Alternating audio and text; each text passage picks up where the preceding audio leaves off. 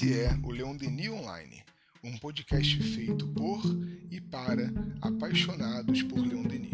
Bem-vindo e bem-vinda a esse novo episódio.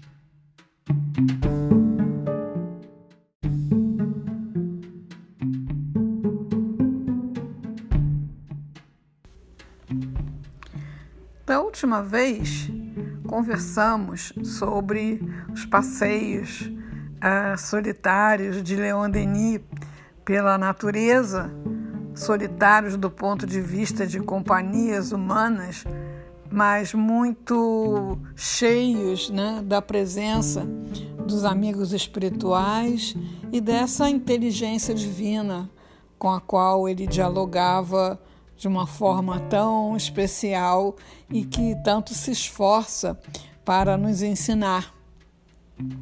Uh, mas nem tudo eram passeios não é? na sua vida, já que estava destinada a essa missão de ser o apóstolo do Espiritismo, o continuador do trabalho de Kardec, o divulgador por excelência, e isso demandava, na época, é, talentos muito especiais para a literatura, para a oratória, para impressionar aqueles que muitas vezes iam às palestras não com a intenção de aprender, mas para criticar, para denegrir.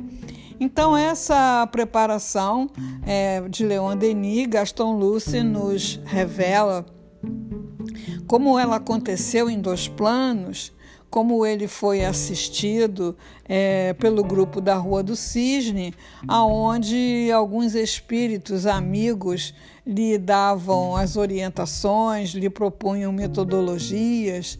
Entre esses espíritos, ainda incógnita sobre o pseudônimo de Sorella, é, se contava com Joana d'Arc, é, um outro espírito chamado Duran, esteve muito tempo trabalhando com Leon Denis nesse aspecto, e o próprio Jerônimo de Praga, seu companheiro lá da pré-reforma, dele e de Kardec, é, já com um pensamento muito afinizado e harmonizado com essa tarefa, né? Ah, esse trabalho era tão desafiador que Gaston Luce é, se refere como a uma liça, né? O que seria uma liça? Aquele espaço onde os cavaleiros é, ah, da Idade Média disputavam as suas lutas de lança, não é, de espada, enfim, um lugar de combate. Uh, Leon Denis, muito jovem, né, uh, integrou a loja maçônica dos Demófilos de Tours, que foi seu laboratório, onde ele iniciou os seus discursos, uh, seus primeiros discursos.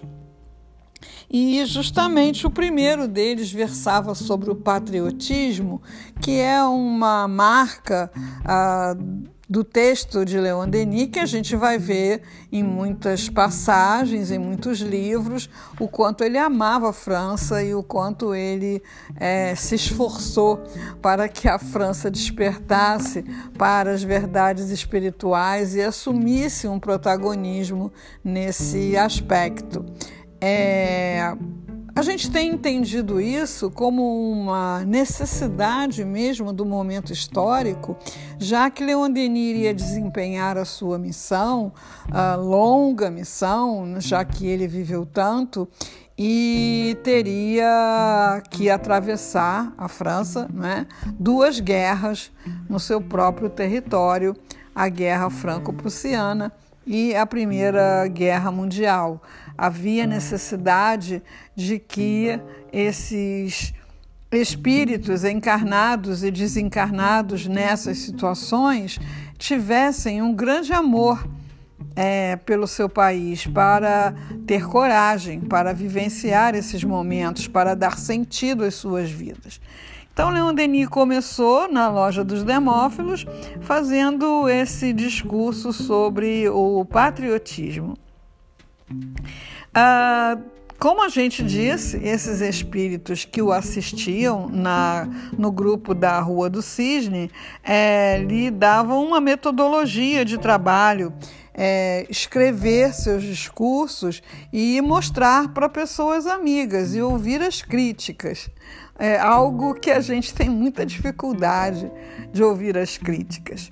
Ouvir as críticas não é necessariamente aceitar as críticas, mas aceitar aquelas que apontam para falhas, que apontam para coisas que podem ser melhoradas, e se tratando de um espírito encarnado em plena juventude, havia necessidade que Leon Denis recebesse essas críticas sobre o estilo, que não fosse muito empolado, né? que não fosse muito rebuscado, que fosse simples para que fosse bem entendido.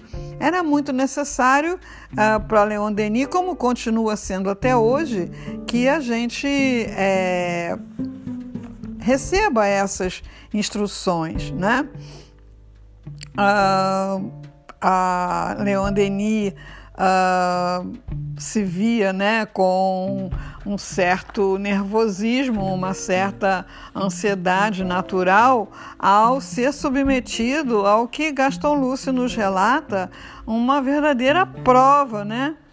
Uma verdadeira prova uh, da qual ele sairia vitorioso e no aguardo aí das suas tarefas é, junto à palavra.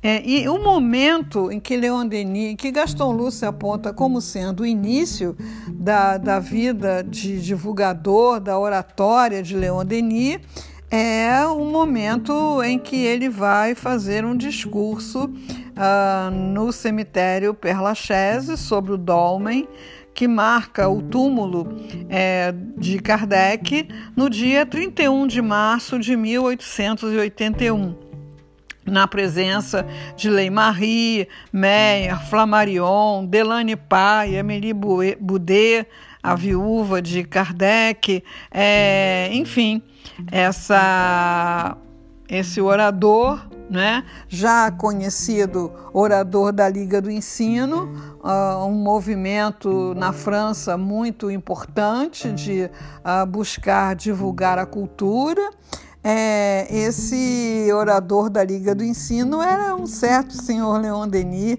que ali fazia sua entrada no ambiente espírita. É, e daí para frente uh, surgiram então muitos é, convites é, e Leon Denis começou a sua trajetória de participar de congressos, uh, de uh, conferências, enfim, ele a partir desse discurso, né, uma coisa muito marcante que ele tem iniciado a sua vida é, de divulgador pela palavra, discursando no túmulo de Kardec, né? A partir daí ele estava unido a Jerônimo de Praga, a Kardec é, e a toda essa pleia de, de espíritos que o acompanharam, inspiraram é, a escrever, como ele mesmo disse, suas mais belas páginas é, na divulgação da doutrina espírita pela palavra. Ah, esse era o lema que ele tinha diante de si e que a gente busca trazer para nós mesmos, né? Sempre para mais alto. Até a próxima conversa, queridos, sobre a vida, sobre essa visita que nós estamos fazendo à casa de Leon Denis. Até lá!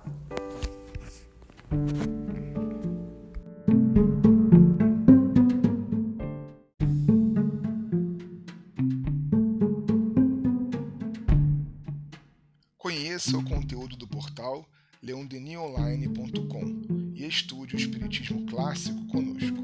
Visite nosso Instagram, arroba leondenionline.